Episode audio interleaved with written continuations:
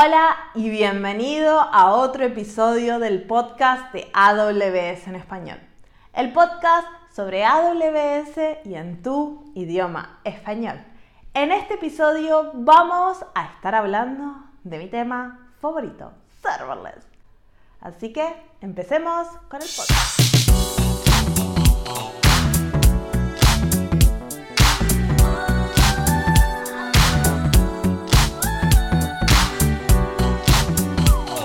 Bienvenidos a otro episodio del podcast de AWS en español. Mi nombre es Isabel y soy un Senior Developer Advocate en AWS. Hola, y yo soy Marcia Villalba y también soy Developer Advocate para AWS. ¿Cómo estás, Isabel? Pues muy bien, tenemos unas cuantas novedades esta semana. Sí, para ser verano es increíble que sigan trabajando esta gente y lanzando nuevas ¿eh? novedades. Parece mentira que sí, sí, siguen ahí nuevos servicios, nuevas funcionalidades. Y sí, sí, al mismo ritmo. Una de las que me encanta es el RDS Proxy, que lo anunciaron en Reinvent. Este, y ahora está disponible para todo el mundo. Y si no saben lo que es el RDS Proxy, les va a venir bárbaros si van a trabajar con serverless y una base de datos relacional.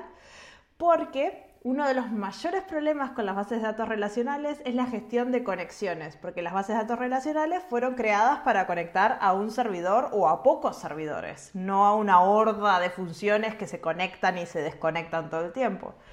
Entonces el proxy este se sienta en el medio y gestiona todas las conexiones por la base de datos, así la base de datos no se desborda, puede manejar sus conexiones y funcionar muy bien con componentes serverless como Lambda, que hoy vamos a estar hablando de ello. Sí, que para la gente que haya trabajado en redes o en infraestructuras, probablemente saben el precio de crear todas esas conexiones. Y Lambda, la verdad que puede, Puede, sí, puedes, puede escalar, claro, como, como puede escalar, imagínate. Y eso a los servidores de, datos de este tipo no, les hace mucha gracia, no, lo sufren un poquito. Así que sí, sí, esto es perfecto. ¿Y cuál otra yo tengo otra? Sí. yo tengo una que estaba súper emocionada eh, de verla porque es, es, es, un servicio que mucha gente pide, mucha gente eh, siempre pregunta, ¿no? Oye, mira, tengo estas aplicaciones .NET y tal, ¿y cómo las, cómo las modernizo? ¿Cómo las puedo convertir en containers? ¿no? Yo tengo servidores virtuales, ¿cómo se pasa de servidores virtuales a containers? Pues ahora AWS acaba de lanzar una, una, una, aplicación que es por línea de comandos que se llama App to Container, con el to es un número. Muy moderno. Exacto, muy moderno aquí, up to container. Y básicamente lo que te permite es eso, sin necesidad de ahí reescribir código ni nada, muy sencillamente con la línea de comandos ya genera todos los artefactos y, los pods si utilizas Kubernetes y tal. Em, y te puedes mover, exacto, te puedes mover ya sea máquinas virtuales on-premise o desde EC2 o desde otro cloud, si estás en otro cloud, eh, lo puedes mover a ECS y eh, que, EKS. E ah, muy fácilmente, sí, sí. Así que esto eh, espero que facilite, si alguien lo utiliza, hacernos saber qué os parece, eh, pero espero que facilite pues esa, migración, esa modernización de aplicaciones a containers. Sí, eso está buenísimo, suena súper interesante y, facilita mucho, porque a veces, aunque uno dice, ta, tenés que ponerlo dentro de un contenedor, si capaz no tenés mucha experiencia en tu organización de cómo hacer eso, siempre es muy, muy difícil de arrancar, pero si ya hay algo que te lo empaqueta todo y te lo deja listo, está genial. Y después, por último, nos gustaría hablar de otro de los eh, lanzamientos de esta semana, que no es un lanzamiento, también fue anunciado en Reinvent el año pasado, pero se hizo disponible eh, para todo el mundo, que es Code Guru. Y Code Guru me pareció una de esas cosas que es súper interesante porque es un servicio que analiza código con inteligencia artificial. Este, entonces, si vos sos desarrollador, escribís tu código, lo pones en GitHub o en CodeCommit, en el repositorio que te guste, y después CodeGuru va a estar analizando ese código, va a estar buscando cuáles son tus líneas más caras, cuáles, cómo se puede optimizar, dónde hay puntos de seguridad que puede arreglar. Y también eh, tiene como dos partes, una es que se analiza el código y después tiene otra parte que está en tu pipeline de despliegue y también va a estar analizando la performance del código en producción y te va a estar dando recomendaciones de cómo mejorarlo en, tus próximos despliegues. Así que es, una herramienta muy potente.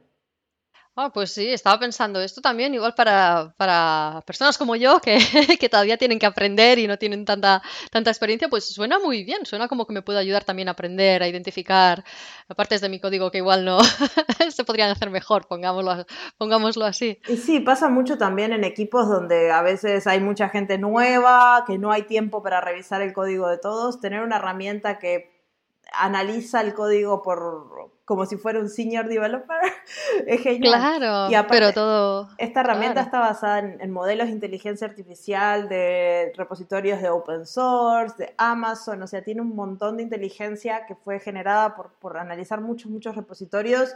Entonces, sabe mucho, tiene muchos años de experiencia. suena muy bien, suena muy bien, suena muy interesante. Perfecto, pues ¿Cuál? Te voy a preguntar cuál es el tema de hoy, a ver, a ver qué sonrisa te sale. Hoy vamos a estar hablando de desarrollo de aplicaciones sin servidor, que suena muy gracioso en español. Exacto. Sí, la verdad que sí. Esto en inglés, ah, te iba a decir, esto en inglés es más conocido, ¿no? Exacto, y es mi tema favorito en el mundo mundial, así que este, lo, que me gusta de este episodio es que es algo capaz vos no tenés tanta familiaridad, así que vas a ser la voz de la audiencia haciendo todas las preguntas. Claro, yo voy a hablar, yo, voy a empezar. Primera pregunta, espera, espera, espera. ¿Qué quiere decir sin servidores? Como hay, un, meme imposible. En, en, la comunidad serverless que dice hay servers en serverless. Este, así que es un término de marketing serverless. Es cierto alguien de marketing se le ocurrió que puede vender muy bien y le puso el nombre serverless. Hay servidores, lo que no los vas a gestionar. Pero antes de hablar de eso, me gustaría empezar por el principio. Esto ya lo hablamos en, creo que en el primer episodio del podcast. Si no lo escucharon, vayan a escucharlo, donde hablamos de la evolución de la nube. Porque mi visión de serverless es que es la nube 2.0. Ah. Mm. Entonces, cuando nosotros miramos la evolución de la nube o, del desarrollo de software en general, vamos a estar mirando nuestras aplicaciones en nuestros centros de datos, que es como prehistoria ya por el pasado, donde caminaban los dinosaurios. Este, después tenemos como la nube 1.0, los comienzos, que es la virtualización y el empezar a poner los componentes en la nube. Y luego nos empezamos a mover a un, momento más gestionado, que son los contenedores, pero todavía tenemos manejo de infraestructura, todavía tenemos cosas que realmente no nos aportan valor. Cuando hablo de aportar valor, yo hablo del cliente final de nuestro producto muchas veces, a no ser que seamos una aplicación como, no sé, que estemos gestionando servidores, a nuestros clientes si estamos haciendo un supermercado online o una aplicación para transporte o un banco, no les importa dónde está nuestro software ejecutando, les importa que sea seguro, que esté disponible, les importa otras cosas, pero que estamos usando contenedores, virtualización, centros de datos, no les importa. Y serverless es como el último camino, ¿no? Después de containers, la última iteración de este cómo desarrollar software es serverless. Y la mentalidad serverless es una mentalidad muy diferente a las anteriores. Si vos estás trabajando eh, en tu centro de datos, en virtualización y en containers, para un desarrollador es más o menos lo mismo, no hay mucha diferencia. Pero si te mueves al mundo de serverless, tenés que aprender un montón de cosas de las cuales espero cubrir hoy en este podcast para entender el cambio de mentalidad que es estar en el mundo serverless. Para empezar, serverless, los componentes serverless, las arquitecturas serverless, como le quieras llamar, la tecnología serverless, yo le llamo más un estado de, mentalidad, pero bueno, es muy zen lo mío, este, tienen que cumplir como con cuatro promesas. Algunas de estas promesas son de la nube, por ejemplo, vas a pagar por lo que usas. Es algo que ya hablamos también en el episodio 1. Por eso yo digo que serverless es como la nube 2.0, porque hace, empodera mucho estos conceptos que hablamos capaz en el episodio 1 y los lleva a niveles de abstracción mucho más altos. El pagar por lo que usas, el no gestión de infraestructura, cuando pasamos al mundo de la nube ya no tenemos que manejar fierro, no tenemos que ir a, poner servidores en, racks, no tenemos que sacar bichitos de, de, nuestros ventiladores. Pero Eh, que más allá de la parte física, ¿no? También no te Exacto. tienes que preocupar de actualizar, es Exacto. completamente abstraído de, de la infraestructura. Y con serverless nos vamos un nivel más allá de la infraestructura física, nos vamos de la infraestructura de gestión en general. O sea, no hay que manejar sistemas operativos, no hay que preocuparse de firewalls en el sentido de, de, de net- de redes, ¿no? Vamos a tener que preocuparnos de la seguridad de nuestras aplicaciones, pero eso es otra, otra historia y es un, a nivel más de aplicaciones que de, de, de redes de datos, ¿no? Claro. Este, no hay gestión de, ah, tengo que pachear esto o la versión nueva de software. No. El, el- lo que se llama el, el autoscaling, como escala nuestro servicio, la elasticidad de serverless es mágica. Nosotros no podemos controlarla, hay muchos servicios que te permiten tener control, pero idealmente es un servicio que escala. Cuando necesita escalar y eh, des- desescala, ¿no? Desescala. en español. Este, Iba a decir se encoge. se encoge hasta, hasta cero, en algunos casos no, pero en general a niveles muy, muy pequeños. Entonces está eh, muy conectado a la cantidad de tráfico que tus aplicaciones necesita, tienen o a la cantidad de recursos que realmente necesita la aplicación en ese momento. Uno puede decir, bueno, las máquinas virtuales también con el autoscaling se pueden parar, pero los márgenes de movilidad son mucho más grandes, son en niveles de horas cuando estamos hablando de servicios serverless son en cuestión de milisegundos. Entonces, es, el detalle es mucho, mucho más granular y la capacidad de escalar es mucho más ilimitada. Que además es diferente, porque con EC2 lo que estás escalando es la infraestructura que soporta tu aplicación. Y aquí lo que estás escalando es tu aplicación. Bueno, el concepto de aplicación deja de como existir Claro, bueno. Este, estamos escalando la, la Los componentes. los componentes, pero nosotros no De tenemos, cada- no deberíamos tener mucho control en el escalamiento. O sea, idealmente en un mundo feliz, este, no deberíamos preocuparnos de eso.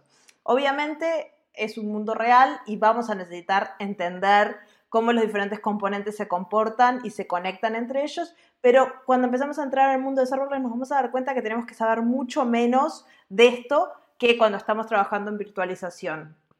Entonces, sigue resolviendo estos problemas y yo creo que al final, cuando logremos, esto es muy nuevo, empezó hace, hace cinco años, o sea, es algo bastante nuevo, cuando lleguemos a un punto más óptimo, más evolucionado, vamos a llegar a un autoscaling que es totalmente gestionado por inteligencia artificial y nosotros nos tenemos que preocupar. Mira, esto Eh. será el Cloud 3.0. O el Cloud 2.2. Sí. Y después, la última promesa es la alta disponibilidad por defecto de todos los componentes. Nosotros cuando hablamos de virtualización o de en episodios anteriores, hablamos de que tenemos que elegir en qué zona de disponibilidad nuestros componentes van a estar ejecutando. Vamos a tener que decir, esta máquina virtual va a estar en esta zona de disponibilidad, elegimos la región y la zona de disponibilidad. En el caso de los serverless, todos los componentes son regionales. Entonces, nosotros no vamos a tener control en qué centro de datos está este, ejecutando nuestra función o nuestra base de datos está guardada. Nosotros vamos a decir, bueno, yo quiero que esté en Londres. Más que eso, no hay control. Y después, los sistemas, por ejemplo, vamos a hablar de Dynamo, que es un servicio de bases de datos. Por ejemplo, Dynamo se replica en tres, este, en tres zonas de disponibilidad automáticamente. Vos no vas a elegir en cuántas, eso lo hace automáticamente. Y si se cae una, sigue estando disponible. Si se caen dos, sigue estando disponible.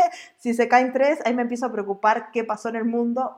Pero también puede generar este, disponibilidad a lo largo del mundo, pero ese es otro, otro episodio. Vamos, que es la, es la, tolerancia a diferentes tipos de, de, de fallos. O... Y no lo tenés que pensar, otra vez, es, es, es, es, la clave de serverless, el no tener que pensar en cosas que no producen valor y poder enfocarte en el código o en, en resolver los problemas para tus clientes es lo que, lo que trae serverless. Y a mí es lo que más me encanta de, de, de, de serverless.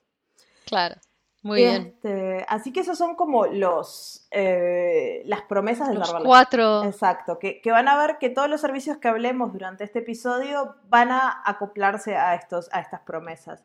Y después, cuando hablamos de serverless, mucha gente piensa Lambda. Es lo único que hay serverless, Lambda o otras funciones este, de otros proveedores, pero piensan en, en funciones, en código. Sí y no. Cuando, si tuviera una gráfica, acá yo les haría un dibujito de una gráfica de tortas y les mostraría que más o menos un 20% de esa gráfica de tortas es lambda o el servicio que les guste de, de funciones y el resto, el 80%, son servicios gestionados. Porque el código lo necesitamos para resolver nuestras cosas que son muy propias de nuestra aplicación, nuestra lógica de negocio que es intrínseca a nuestra aplicación, que es lo que va a generar valor. Pero hay muchas cosas que están en el mercado que nos resuelven problemas que son lo que se llaman backend as a service, servicios gestionados. Por ejemplo, el mejor ejemplo a mi criterio de serverless es S3. S3 es uno de los primeros servicios de la nube el segundo, digamos, después de SQS, que también es un servicio serverless. O sea, los primeros dos servicios que salieron en el 2006 son serverless. Por eso digo que yo, serverless es nube 2.0, porque esto viene desde hace mucho. Este, y S3 es el mejor ejemplo para mí de lo que es un servicio serverless. Pagás por lo que usás y si vos pensás no sé, usás uno de estos sistemas de, de, almacenamiento en la nube, ¿no? Para guardar tus fotos o cosas, y vos pagás 100 gigas. Aunque tengas 20, pagás por 100 gigas. Con ese 3, vos tenés 20 gigas, pagás 20 gigas. Tenés un mega, no pagas nada porque estás dentro de la capa gratis. Este, tenés 200 millones de petabytes y pagás por 200 millones de petabytes. Es exactamente por lo que usás. Y lo mismo con, el tráfico, ¿no? Cuánta información sale y entra es exactamente por la cantidad de tráfico. Y es, y es uno de los mejores ejemplos de pagás por lo que usás. No hay gestión de infraestructura. S3 está en la nube desde el 2006. La cantidad de cambios que le han hecho a este servicio desde que lo lanzaron es impresionante. Pasaron de ser un servicio súper pequeñito a ser como 80 microservicios. Sí, cierto. ¿Te enteraste? No. No. claro. Yo no, he, yo no he instalado ninguna actualización, yo no he hecho ningún cambio, yo no he tocado nada por mi lado. Aparecen funciones nuevas así y ya está, sin hacer absolutamente nada. Y ni siquiera tengo que mover, si tienes objetos en S3, ni siquiera tienes que moverlos a una versión más nueva o a otro sitio para aprovechar de esas funcionalidades. No sé. Ni idea. Como yo no hago actualizaciones ni nada, pues. ¿Dónde ni idea. Es transparente. No sé. Yo lo pongo ahí y me van apareciendo funciones nuevas, ya está. Más sencillo no puede ser. Ese es el, eh, y después tenemos el autoscaling mágico. ¿A alguien se le ocurre que ese 3 se quede sin espacio? ¿Alguna ¿Cuánto espacio tiene? Ni idea.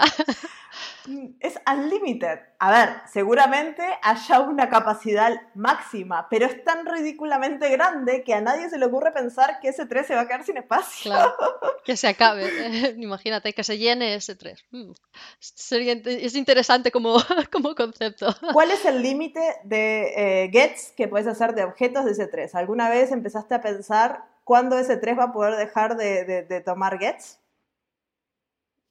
No. Sí, es verdad. Son todas estas preguntas que, que, no te tienes que preocupar y damos tan por descontado que funciona, tú pones ahí los datos y funciona, que no te preocupas. Seguramente nadie lo tiene en consideración a la hora de, em, en los rambooks de operaciones, de cómo mantenemos ese 3, hasta, hasta decirlo cómo, cómo mantenemos, me, me, suena, igual sí que piensas en, por ejemplo, cómo archivar a una, a una capa más barata, pero no cómo instalamos actualizaciones o cómo adaptamos ahora los objetos a la nueva versión. O, no, es que ni lo piensas, suena hasta raro decirlo. Exacto. Pero por eso me gusta ponerlo como ejemplo, porque si has usado AWS, S3 es un servicio que seguramente usaste y es un servicio puramente serverless. Y la última categoría, alta disponibilidad, es regional. Vos no vas a decirle, yo quiero mis archivos en este centro de datos o en este. No. Vos decís, yo los quiero en Londres, en Estocolmo, en Irlanda. Sí, que ni siquiera piensas en las zonas de disponibilidad, en cuántas, dos, tres, cuántas está en la región y ya. ¿Cuántos nueve de disponibilidad tiene ese 3? Muchos. Claro. Está disponible. Entonces, para, para, que piensen que muchas veces nuestras aplicaciones están usando servicios serverless y simplemente no estamos eh, siendo conscientes de que son serverless. Y después las funciones, que es el, servicio de Lambda en el caso de AWS, existen de hace muy poquito. En el 2014, en noviembre, lanzaron Lambda y eso empezó el movimiento serverless. Antes no existían, nadie hablaba de serverless, a nadie se le ocurrió un nombre, pero los componentes, los servicios gestionados, son un movimiento de la nube desde el principio de la nube. Y es algo que... Go for it. ¿Cuándo dices servicios gestionados? ¿Son todos los servicios gestionados serverless? No, tienen que adherir a estas cuatro promesas. A las cuatro promesas. Exacto. Y Pero hay servicios gestionados que no son. Bueno, hay algunos servicios que son gestionados, pero no 100% gestionados. que tenés... Claro, por eso tenemos Aurora y Aurora Serverless. Exacto. Este, y ahí tenemos una diferencia entre, bueno, en unos tenés que poner mucho más configuración de infraestructura y en otro es, bueno, meh, whatever. Lo hace AWS por ti, claro. Este, la discusión que estaba teniendo el otro día, Fargate. Fargate es un servicio serverless. Aunque a muchos no les guste la idea, es un servicio serverless. Pagás por lo que usás, no hay gestión de infraestructura, las máquinas virtuales están dentro de la de AWS, no, no, las vas a ver vos listadas en tu, en tu consola de S2. Eh, el autoscaling es bastante mágico, vos vas a definir ciertos parámetros, pero Fargate va a decidir cuándo sube, baja. Vos vas a decir, yo quiero tres disponibles todo el tiempo. Bueno, yo me encargaré. este, y la alta disponibilidad por defecto, vos le vas a decir, yo quiero que estén en algunas zonas de disponibilidad, pero no les vas a decir en cuáles ni mucho más. O sea, tiene un poco de configuración, pero yo diría que es un servicio serverless. A mucha gente está ahí... esto le parece controversial. Para mí es un servicio serverless porque se adhiere a estas cuatro promesas de, de, serverless. Se abren los votos. ¿Es Fargate serverless o es solo servicio gestionado? Pero sí, es interesante, claro. Es interesante pensar en estos cuatro principios. Y vas a ver que dentro de AWS la mayor parte de los servicios nuevos intentan ir por ese camino, al ser extremadamente gestionados, porque al final de cuentas, la nube tiene que ser una capa transparente donde vos puedas desarrollar tus ideas y ya simplemente construir, enfocarte en tu valor, en tu negocio. En lo que realmente quieres hacer. En lo que realmente quieres hacer y todo lo demás, para eso existe AWS. Es cierto, sí, sí.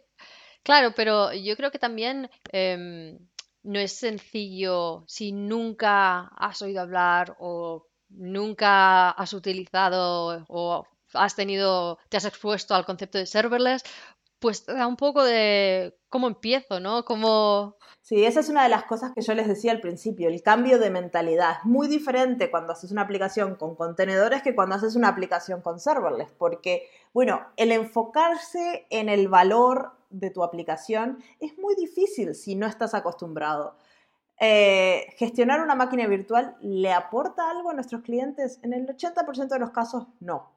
Entonces, usemos otra cosa. Este, manejar esta base de datos desde cero y tener una persona ahí que está todo el día viendo si hace migraciones, si mueve, pone, ¿aporta valor? No. Entonces, pongamos a esa persona a hacer algo que aporte valor. Y, es muy difícil para muchas organizaciones, por muchas, muchas razones, adoptar esta, esta mentalidad ya sea por razones culturales, que la gente tiene miedo de perder su trabajo o no ser útiles. Y yo les cuento que no, hay un montón de trabajo para estar en serverless. O sea, no es unicornios y rainbows y arcoiris. Hay un montón de cosas que esta nueva mentalidad nos abre la puerta. Y, este, y muchas veces se dice serverless, no hay operaciones. Y no puede ser más mentira porque que no haya gestión de infraestructura a nivel de infraestructura, sigue habiendo gestión de configuración, seguridad, este, monitoreo, despliegues de código. Siguen pasando cosas a veces, siguen habiendo errores, siguen habiendo sí que hace falta. Yo, bueno, yo claro, yo, lo digo desde el corazón, pero que, sí, que siguen haciendo falta de operaciones, pero cambian, son diferentes. Son diferentes. Y, a esto es el, cambio de mentalidad y el entender bueno, ¿dónde está el valor de nuestra aplicación? ¿Dónde está este, lo que nosotros queremos eh, enfocarnos? Y esto lleva a que la velocidad, si adoptamos serverless desde una forma real, este, nos va a hacer que tengamos una velocidad súper alta para crear nuevas funcionalidades, porque nuestras funcionalidades van a ser cuando creamos una nueva funcionalidad, vamos a estar enfocados en las funcionalidades y no todo en ese entorno de que tenemos que preparar un servidor, que tenemos que hacer esto, que tenemos que hacer lo otro. No, vos vas, te sentás, programás y lo subís y ya está. Y, y, ya. y ya está. Este, y, eso hace que seas mucho más rápido, que puedas ganarle a la competencia, que puedas probar y experimentar, que los costes sean, mm, si no tenés tráfico, sean muy bajos, entonces no haya casi este, dolor por hacer experimentos. Tiene muchas, muchas ventajas. Así que Sí, yo creo que es fundamental, es importante esto que dices, que es un cambio de mentalidad y creo que es fundamental que todos los equipos, los diferentes equipos, entiendan estos cambios para que, para no tener miedo, porque claro, si de repente te dicen no hay infraestructura, pues yo lo entiendo, los sysadmin, pues te quedas en blanco, ¿no? Te quedas un poco como, ¿y qué voy a hacer ahora? Porque si no estoy ahí a instalar servidores, no, no, espera, no hay infraestructura de la forma que la conocías. Igual que cuando pasamos de la virtualización a containers, sí que es verdad que ya pues no tenías que hacer la gestión del hypervisor, pero tienes que hacer la gestión de los containers. Pues aquí es lo mismo. Lo que cambian son los componentes que vas a gestionar, pero no quiere decir que, vaya a desaparecer completamente, que no haya operaciones ya, por ejemplo. Hay, mucho ah. trabajo para las operaciones, así que no se preocupen.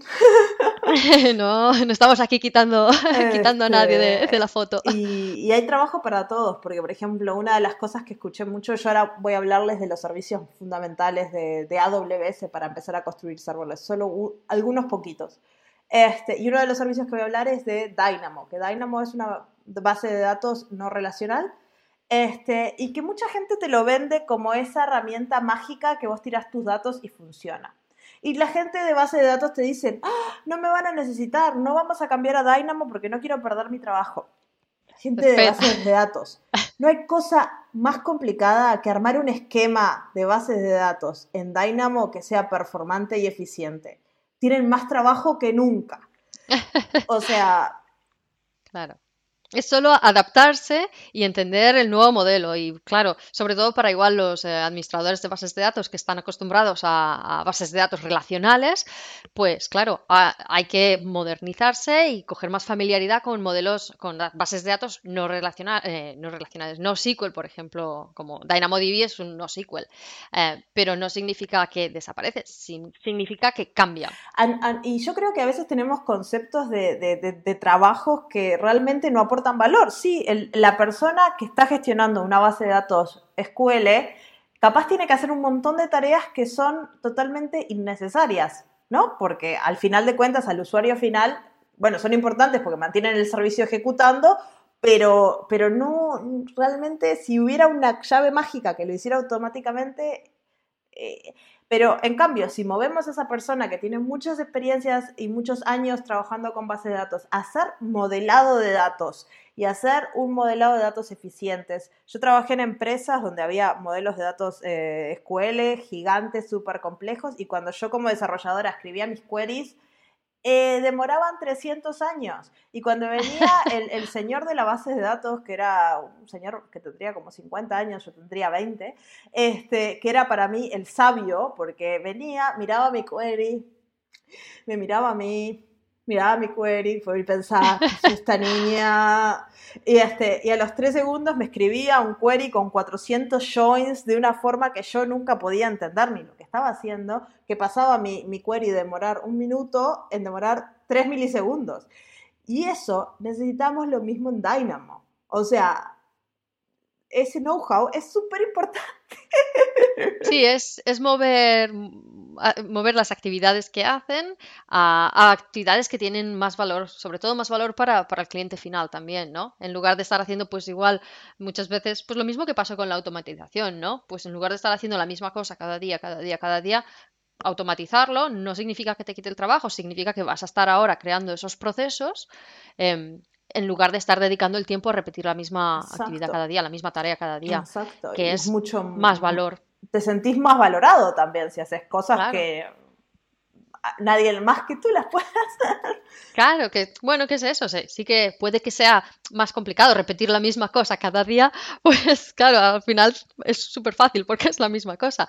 Crear esa automatización, pues es más complicado, pero el, valor que te permite y te permite también liberar tu tiempo para hacer otras cosas más interesantes, ¿no? Y, seguir innovando en lugar de simplemente mantener la, infraestructura o el ambiente. Y, y, que esa también es otra cosa del serverless, que en lugar de estar manteniendo el ambiente, te permite empezar a pensar cómo seguir innovando, cómo seguir mejorándolo, en lugar de solo que, corra, pues ya puedes empezar a, pensar cómo podemos hacerlo mejor, cómo puede ser más rápido, cómo podemos minimizar el número de errores. Y eso es, es, parte del poder que te da estas herramientas. Cuando nos mudamos a la nube en un lift and shift, sacamos un montón de problemas, pero ahora es momento de reconstruir todo y tomar las ventajas de la nube de la, de la forma para aprovechar todo lo que estamos haciendo. Y para eso hay varios servicios que nos van a ayudar. Yo ya los mencioné, creo que la mayoría, pero el servicio estrella de serverless es Lambda. Aunque, como ya dije, es solo un poquito de, de, lo que es serverless, pero es lo que le dio el nombre, lo que le dio la atracción y un montón de cosas. Y para los que no saben lo que es Lambda, Lambda es simplemente un servicio que nos permite ejecutar código en la nube de forma este, escalable, que lo va a manejar todo automáticamente, va a escalar a cero si es necesario. Entonces vos vas a agarrar, vas a escribir tu función de código, ya sea una función o una aplicación que está escondida atrás de una función. Nosotros llamamos funciones porque pueden ser simplemente tres líneas de código. No tenés por qué escribir una aplicación enorme, puedes porque generalmente cuando vas a empezar una aplicación de cero tenés un montón de, como le decimos en inglés, boilerplate, de, cosas que son innecesarias, que no aportan valor, pero están ahí para que nuestra aplicación exista. En el caso de, Lambda, básicamente necesitamos una función, vamos a escribir, si usamos Node o Python, vamos a escribir una función y le vamos a decir, bueno, estos son los métodos que, que tiene nuestra función y a partir de ahí empieza a ejecutar nuestro código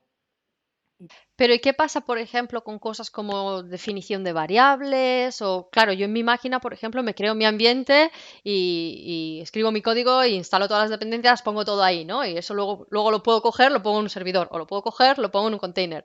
Pero aquí me estás diciendo, coge la función y ponla aquí. ¿Qué pasa con...? Puedes tener, dentro de cuando creas tu función, puedes tener variables, no hay problema. Este podemos, una cosa que usamos mucho son las variables de entorno, que son variables que hacen que nuestra función pueda ser reutilizada muchas veces. Entonces, por ejemplo, le podemos pasar el nombre de, si estamos escribiendo en una base de datos, el nombre de la base de datos. Entonces, esta función sabe escribir en base de datos dependiendo del nombre que le pases como, como parámetro.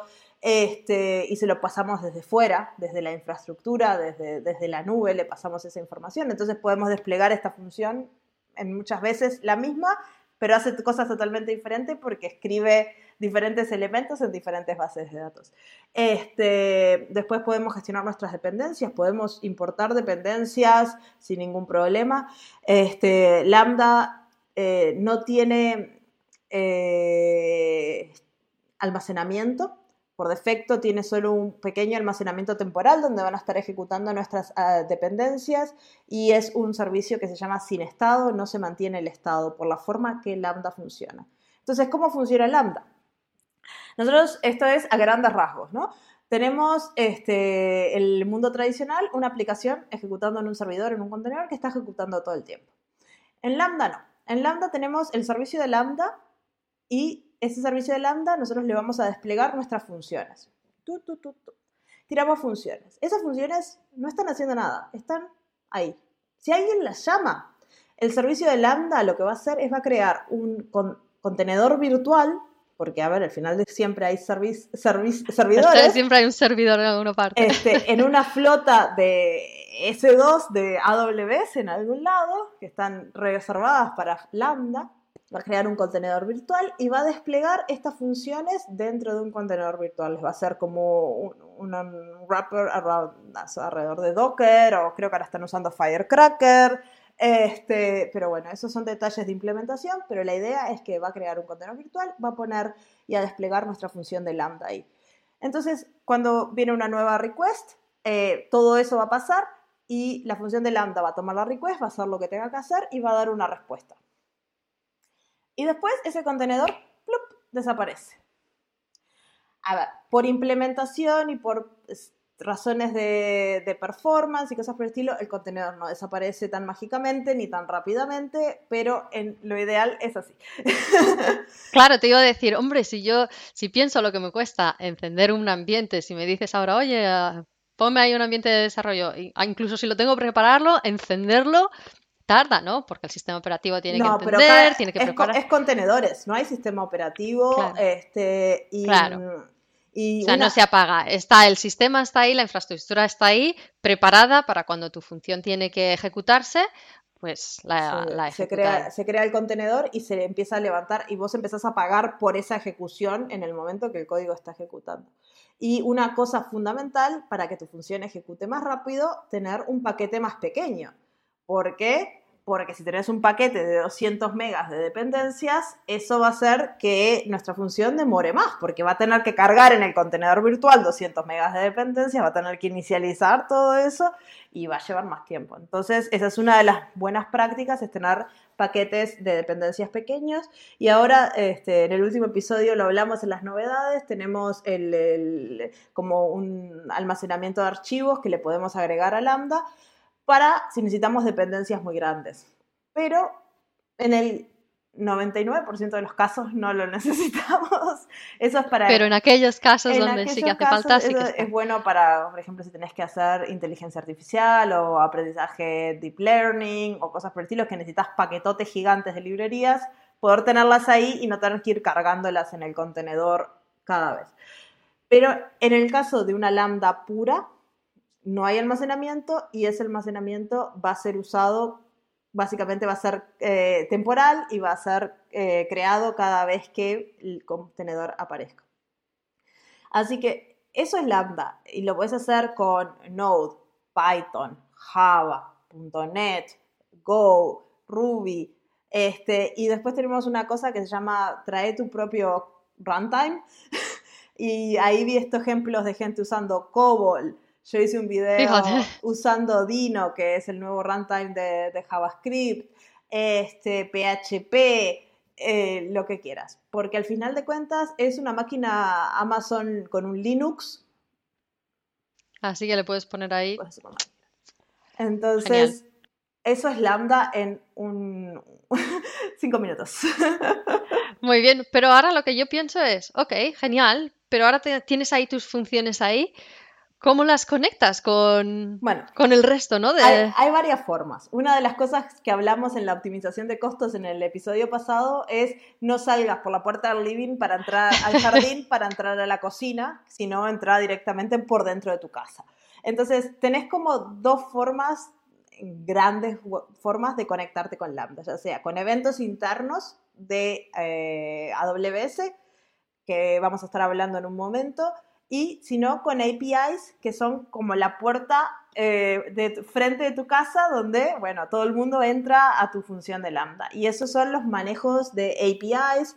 Tenemos APIs REST o API GraphQL, que son este, eh, dos servicios que están diseñados muy bien y se acoplan muy bien para trabajar con Lambda. Cuando trabajamos con REST, tenemos lo que se llama API Gateway y la combinación Lambda API Gateway es súper potente para hacer cualquier tipo de backends móviles, de web, eh, backends en general, porque te va a dar una HTTP, vos vas a poder poner los parámetros que quieras y esos parámetros le van a pasar directamente a la función de lambda para que vos puedas hacer todas las operaciones que quieras y crearás tu respuesta HTTP dentro de la misma lambda y API Gateway la retorna. Es una de las combinaciones más fantabulosas del mundo y yo creo que lo que revolucionó serverless, la forma sencilla que en tres líneas de código podés crear esto que antes te llevaba, no era difícil, pero tenías que ponerte una infraestructura, tenías que poner un servidor, tenías que poner un load balancer, tenías que poner eh, API claro, corresponda, ¿cierto? te da todo, te da la gestión de las APIs, puedes hacer este, eh, seguridad. Entonces, si necesitas hacer validación de quién está entrando al servicio, puedes hacerlo.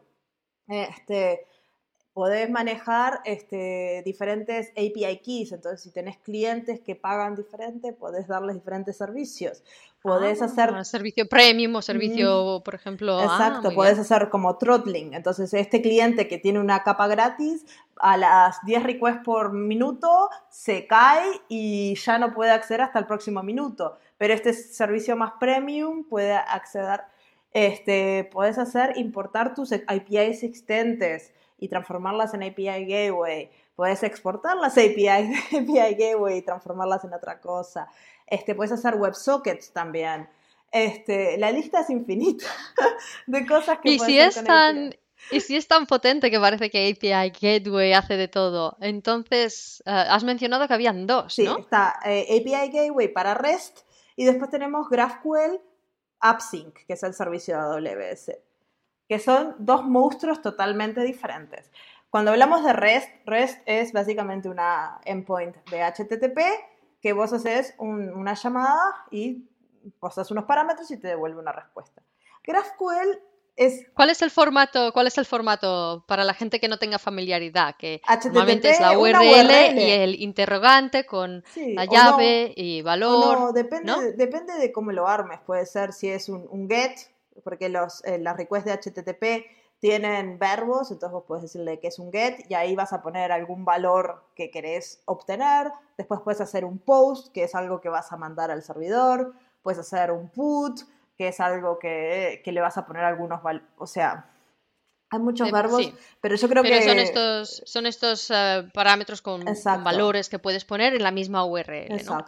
Y, este, y, y no entraría mucho en el detalle ahora porque nos podemos tirar otra hora Todo, lo- el día hablando de esto. y, este, y lo mismo con GraphQL. Tampoco voy a entrar muchos en el detalle de GraphQL porque es tema de 40, 50 minutos para hablar de, de to- todos los detalles. Pero GraphQL es usado mucho, sobre todo este, como eh, una centralización, porque generalmente REST se usa, este, no sé, de un cliente a un servidor o de un servidor a otro servidor o de una función lambda a otra función lambda o, o un servidor me refiero a como una nubecita, ¿no?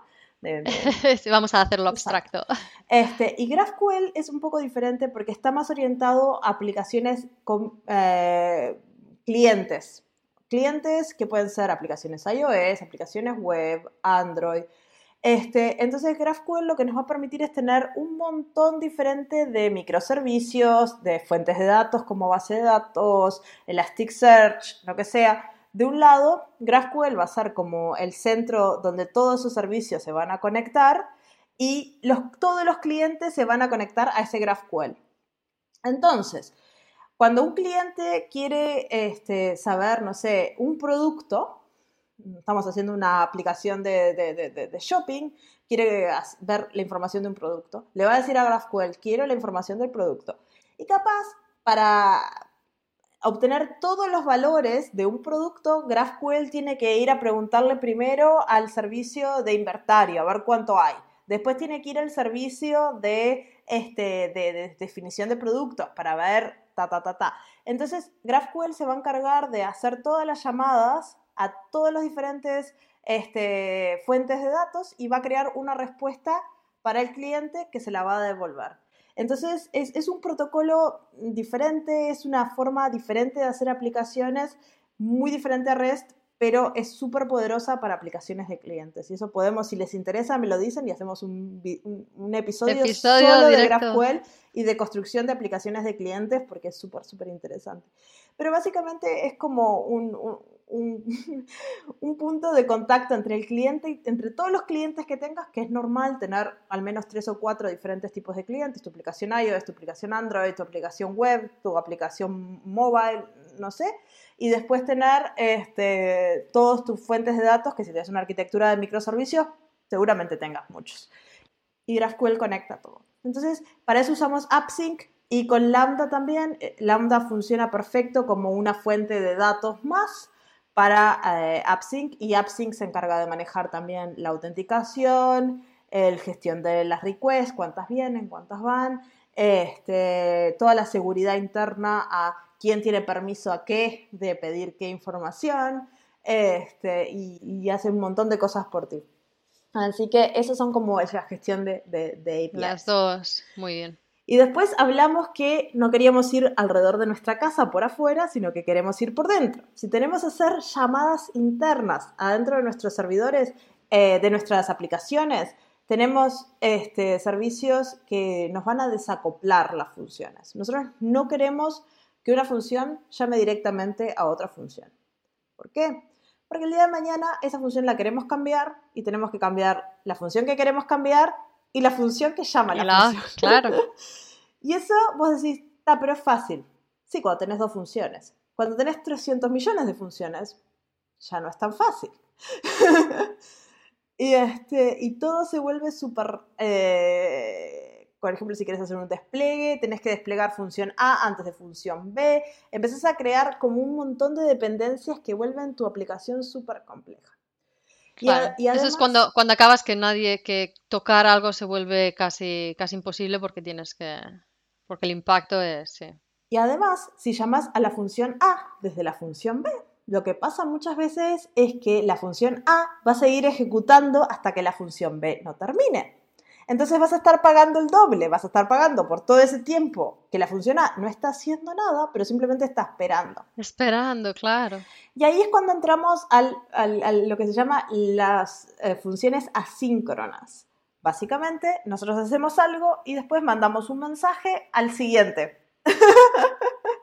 Que ya en otro momento. Que se encargue. No, no, hace falta que esperes. Exacto. Este, y eso funciona muy bien en aplicaciones que no tienen este, conexión con el cliente. Entonces, si el cliente, bueno, quiere algo con HTTP, eh, nosotros lo hacemos, le devolvemos.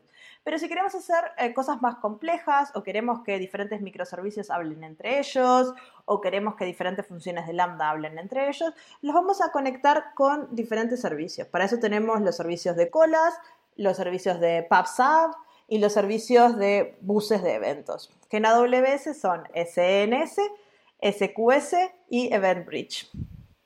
¿Sabes la diferencia? ¿Y cuál es la diferencia? ¿Cuál es la diferencia? Te iba a decir, ¿cuál es la diferencia entre colas, eh, subpub y, um, y, eventos, colas de eventos? Hay, hay bastantes. Este, la principal es la cantidad de cosas que se conectan. Por ejemplo, una cola conecta el punto A con el punto B. Entonces, si vos tenés que conectar una función a otra, le metes una cola en el medio y te despreocupás. Las dos funciones... son los productores y los consumidores, ¿no? Una cola hace un evento, lo manda... Una, cola, una función hace un evento, lo manda a través de la cola, la otra lo recibe instantáneamente. No hay problema.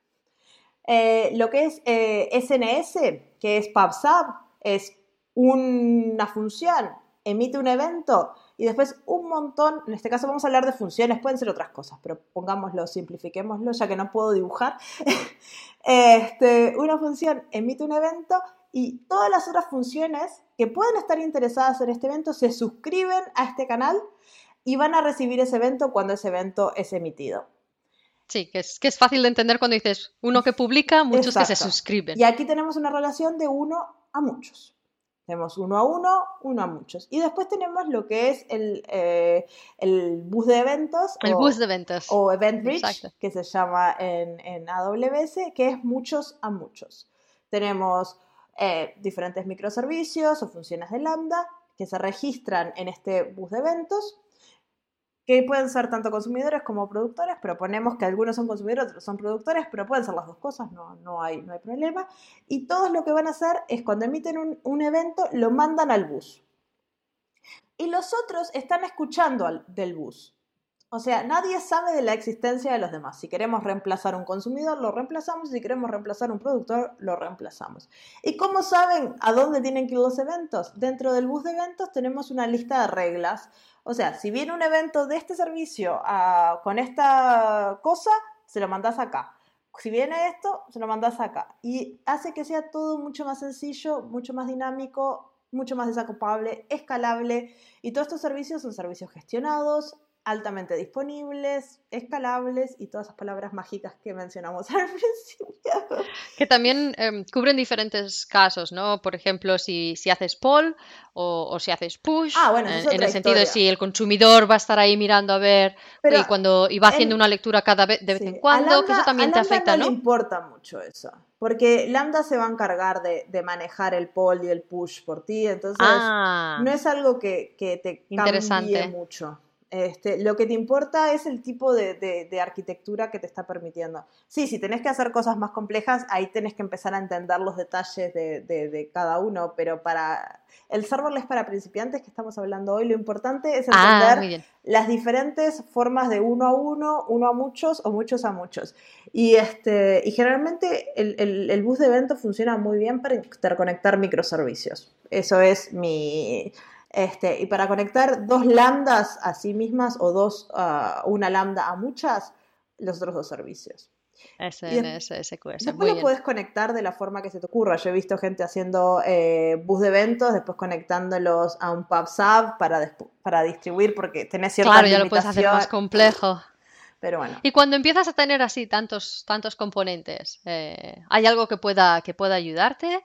¿Hay algún servicio que pueda ayudar? ser ordenado y tener una idea de lo que estás haciendo. Pero, por ejemplo, si, sí, también. Si, si querés eh, manejar funciones, por ejemplo, tenés un eh, workflow, no sé, este, no sé, se crea un nuevo usuario en el sistema y tenemos que validar que el usuario, no sé, tenga una tarjeta de crédito válida, tenemos que validar su eh, dirección, tenemos que imprimirle un carnet de usuario, tenemos que hacer un montón de cosas.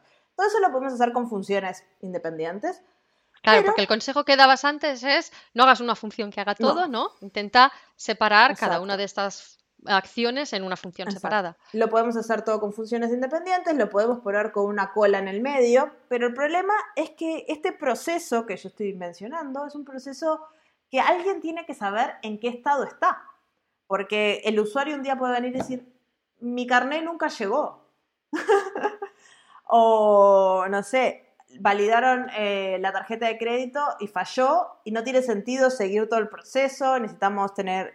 Entonces, si tenemos que hacer procesos que son más definidos y que requieren este, conocer el estado de, holístico de todo el proceso. Cada paso, sí, sí. Tenemos un servicio que se llama Step Functions, que es un servicio que orquestra componentes y maneja eh, lo que son workflows, procesos de funciones, pueden ser procesos de S2, pueden ser procesos de contenedores, pueden ser procesos humanos incluso. Es un servicio extremadamente poderoso este, y que yo lo recomiendo este, usar dentro de tu propio microservicio. No conectar, eso es una de las eh, buenas prácticas que he aprendido a lo largo de los años, no conectar múltiples microservicios usando este sistema. ¿Por qué? Porque empezás a crear unas dependencias rarísimas que después va a hacer que todos tus microservicios dependan de tus microservicios, de otros microservicios. Entonces vamos a estar rompiendo un montón de porque hay estado entre estas funciones y estas funciones tienen que poder integrarse unas con las otras, aunque ellas no manejen el estado, van a tener que ser parte de este, de este proceso, ¿no?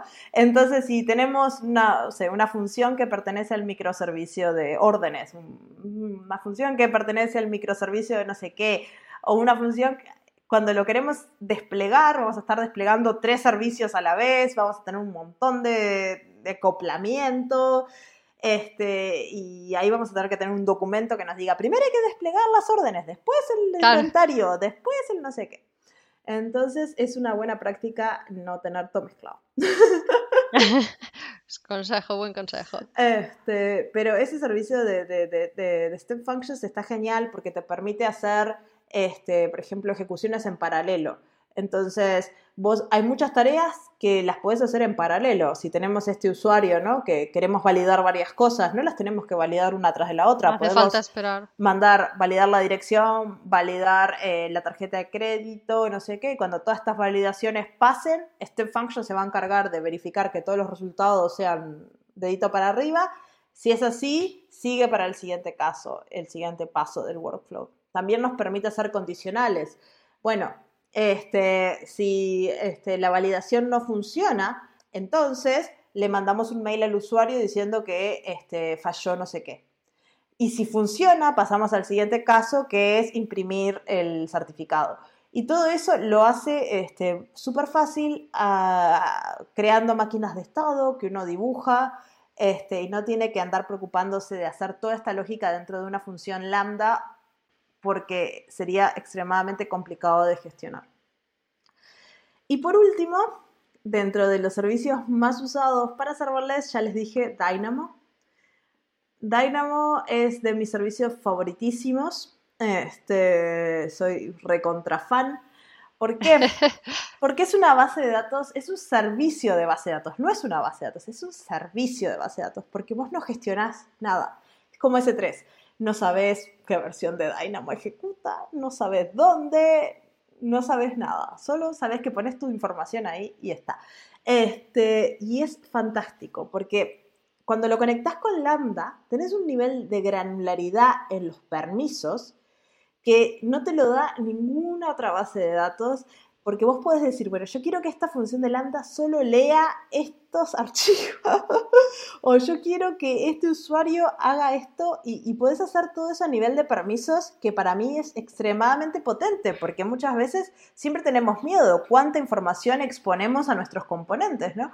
Y para mí Dynamo eso lo tiene, lo tiene muy bien resuelto.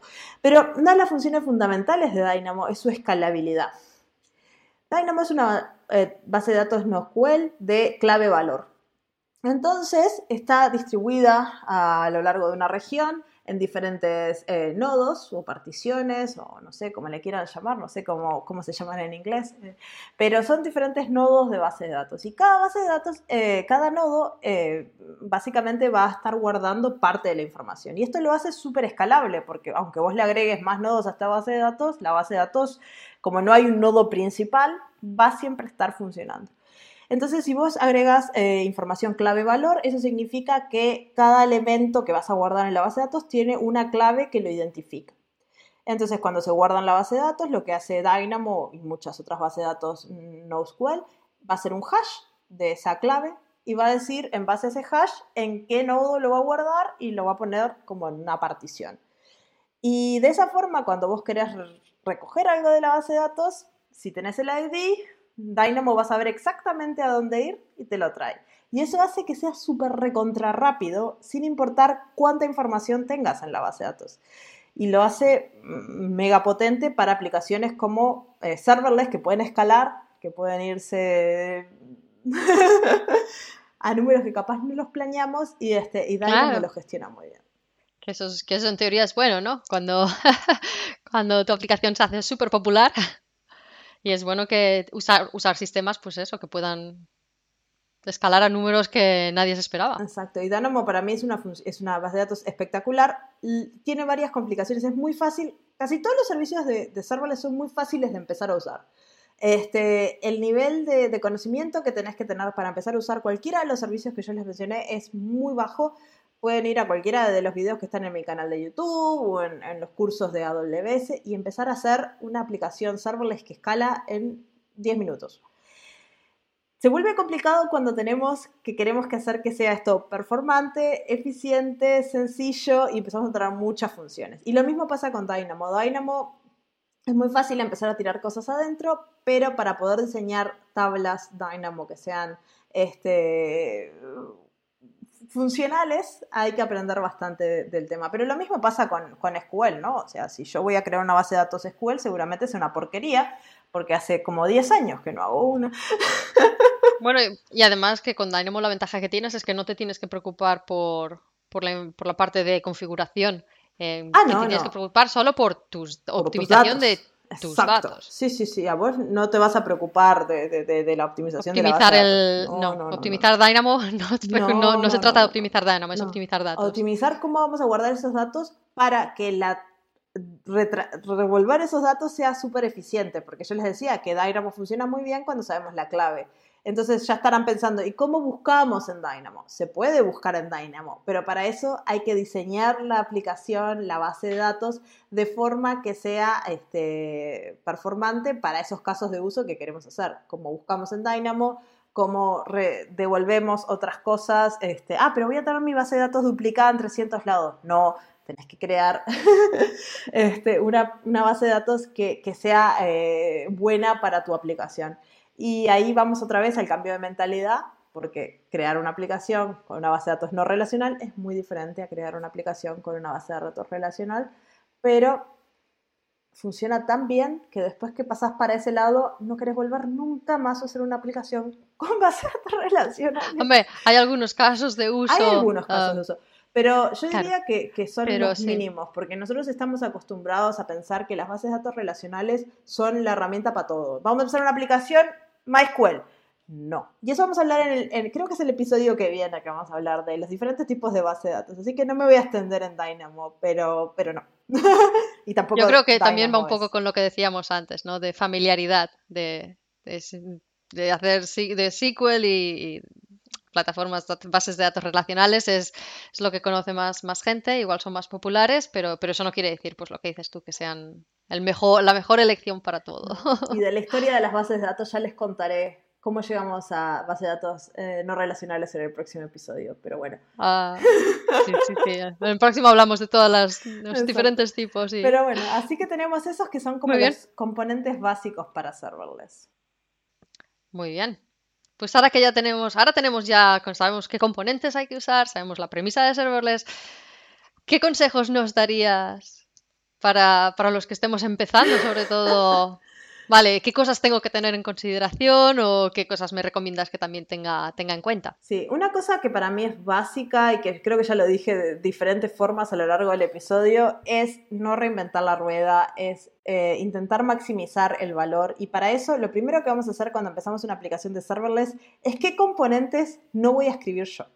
Si tengo que hacer una migración, ¿qué componentes puedo reemplazar con componentes ya existentes? O sea, no vamos a reescribir cosas que no son necesarias reescribir.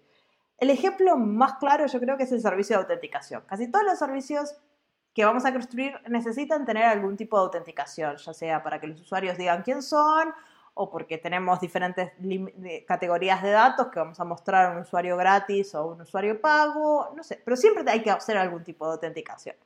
Y bueno, y eso es algo que es muy común que todos los servicios, cada cual escriba su sistema de autenticación. No, no lo hagan. Es una pérdida de tiempo. Son todos iguales. Habrá algunas varianzas entre unos u otros, pero son cosas pequeñas que se pueden este, hacer con servicios gestionados y casi todos esos servicios gestionados están diseñados por gente que sabe mucho de sistemas de autenticación y han pensado en esos casos. ¿Y qué pasa cuando registra un usuario?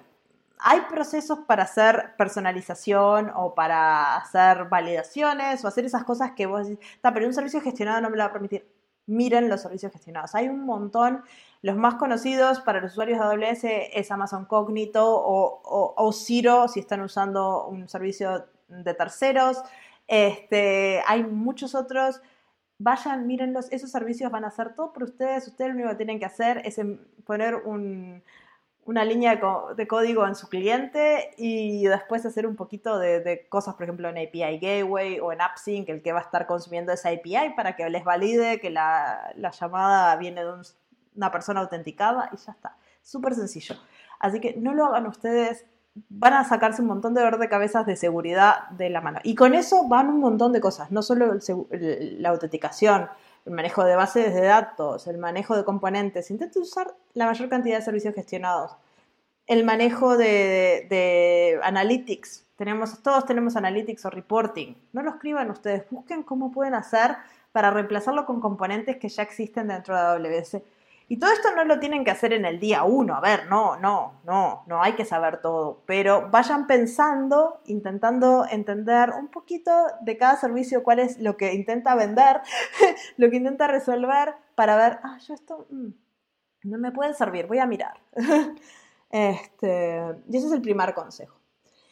El segundo consejo es empiecen con infraestructura como código. Infraestructura como código es la base de las arquitecturas distribuidas, cuando tenemos un montón de cosas, porque antes teníamos una cajita, ahora tenemos un millón de piezas de Lego que se nos van a ir de las manos muy fácilmente. vamos a querer replicar esta infraestructura en nuestros ambientes de desarrollo, testing, producción, y si lo queremos hacer de forma manual, vamos a tirar de los pelos, vamos a tener unos books así con instrucciones que van a ser Se pueden cometer errores. Así que del día uno que empiecen a aprender todo esto, apréndanlo como infraestructura, como código. Vayan a la terminal, pero no mucho.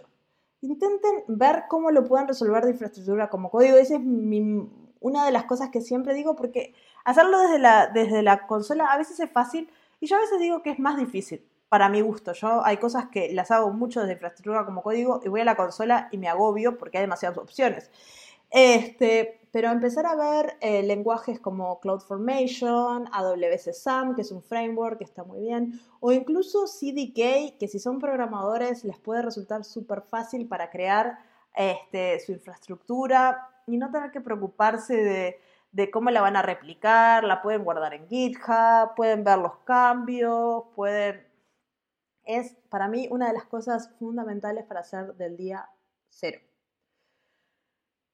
Y otra cosa que si van a hacer un sistema de producción, si es su intención, más que probar, ¿no? Si van a probar, bueno, hagan lo que quieran, pero si van a hacer un servicio de producción y tienen la intención de empezar a construir su servicio de producción, empiecen a pensar y a entender los sistemas de monitoreo. ¿Por qué? Porque en una aplicación serverless no vamos a tener una aplicación dándonos logs todo el tiempo para ver qué está pasando.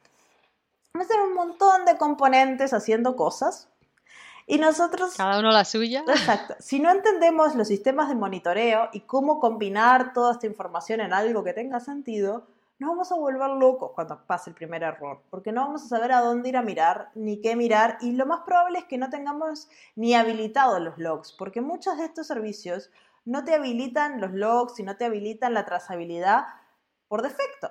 Porque, a ver, para probar no lo necesitas. Pero si querés ir a producción o tenés la intención de llevar este servicio hasta el final, necesitas tener habilitadas esas cosas.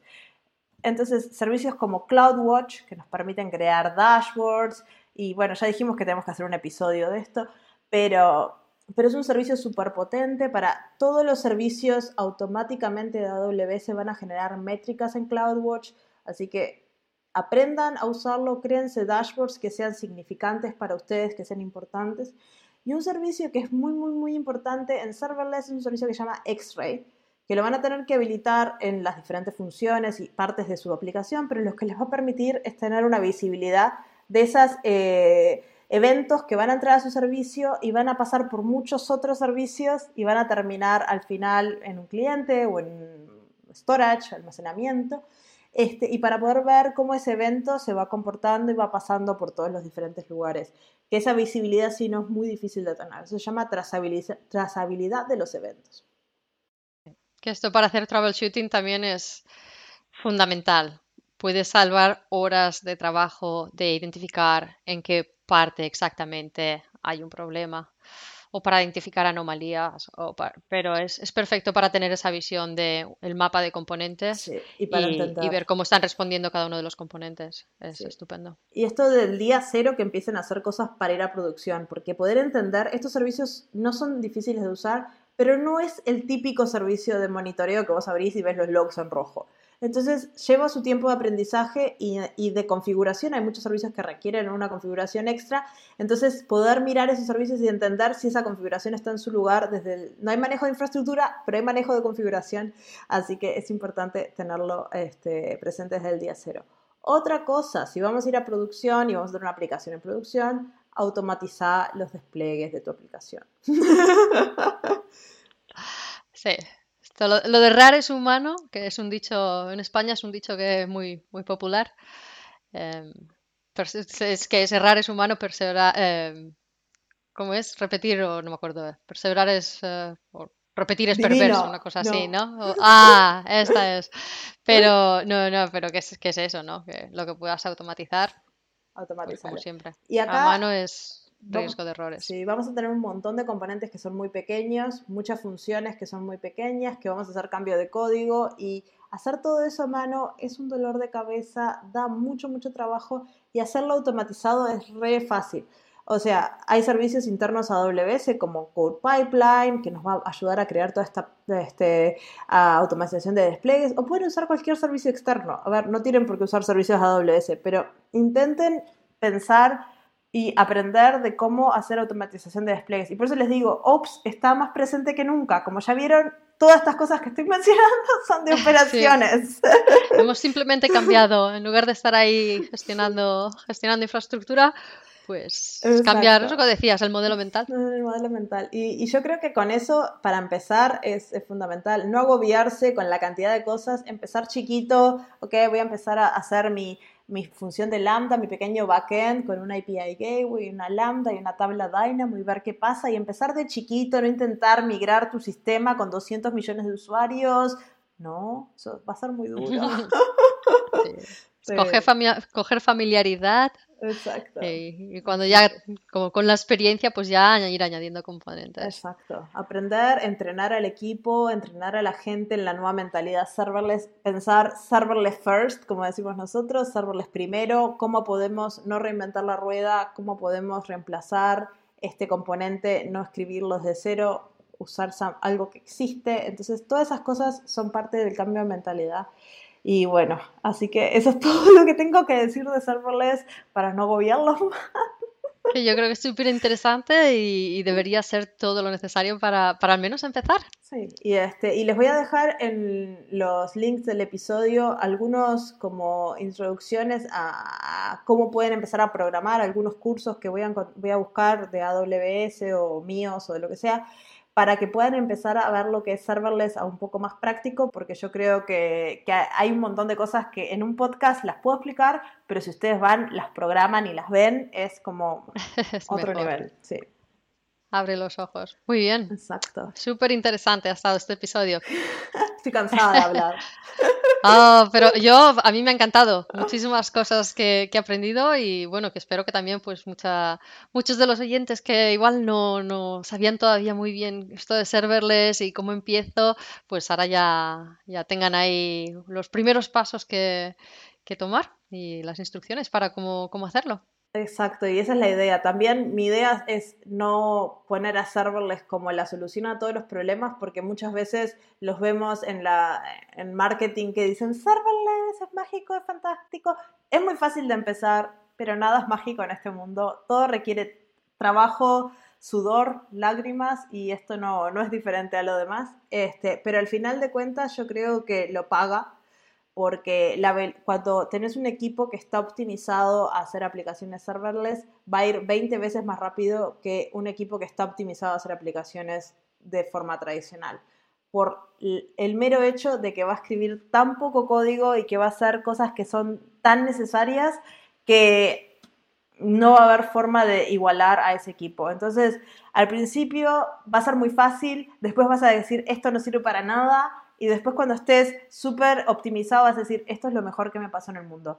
Entonces, eh, tiene una curva de aprendizaje media pero, pero es la realidad y yo siempre intento transmitirla porque me parece a veces muy muy como malo cuando te quieren vender algo que en verdad no es así este, y la gente se frustra más. Entonces yo siempre digo, es un cambio de mentalidad, te va a costar, pero lo que vas a obtener después de unos meses de estar entrenándote en esta nueva tecnología es que no vas a poder volver a la tecnología anterior porque esto es la luz al final del túnel. Este, para los desarrolladores, sobre todo, que nos gusta resolver problemas de usuario y no nos gusta estar enfocados en este, ¿qué, coso de Kafka lo tengo que mandar. ¿Cómo era esto de qué? ¿Cómo? Ay, no, hay la base de datos, pero si le mando esta query la mato. Ah, no. Ay, pero, pero si tenemos tantos usuarios, tenemos que refaccionar toda la aplicación, capaz que mejor no. claro, no tener que preocupar, te quita todas las preocupaciones, ¿no? Sí, o te da nuevas. te, te, da otras, bueno, te las cambia. Sí, sí, así que bueno, me alegro que te haya gustado y como ya dijimos, en el episodio que viene vamos a estar hablando de base de datos. Sí, genial. Este, Perfecto, pues muchas gracias. Ahí te voy a dejar hablar más. Sí, a mí ya sabes que la parte de datos es, me encanta. Sí, sí. Exacto. Perfecto, pues muchísimas gracias y hasta la próxima, hasta el próximo programa. Hasta, dentro de dos semanas, exacto. Chao, chao. chao.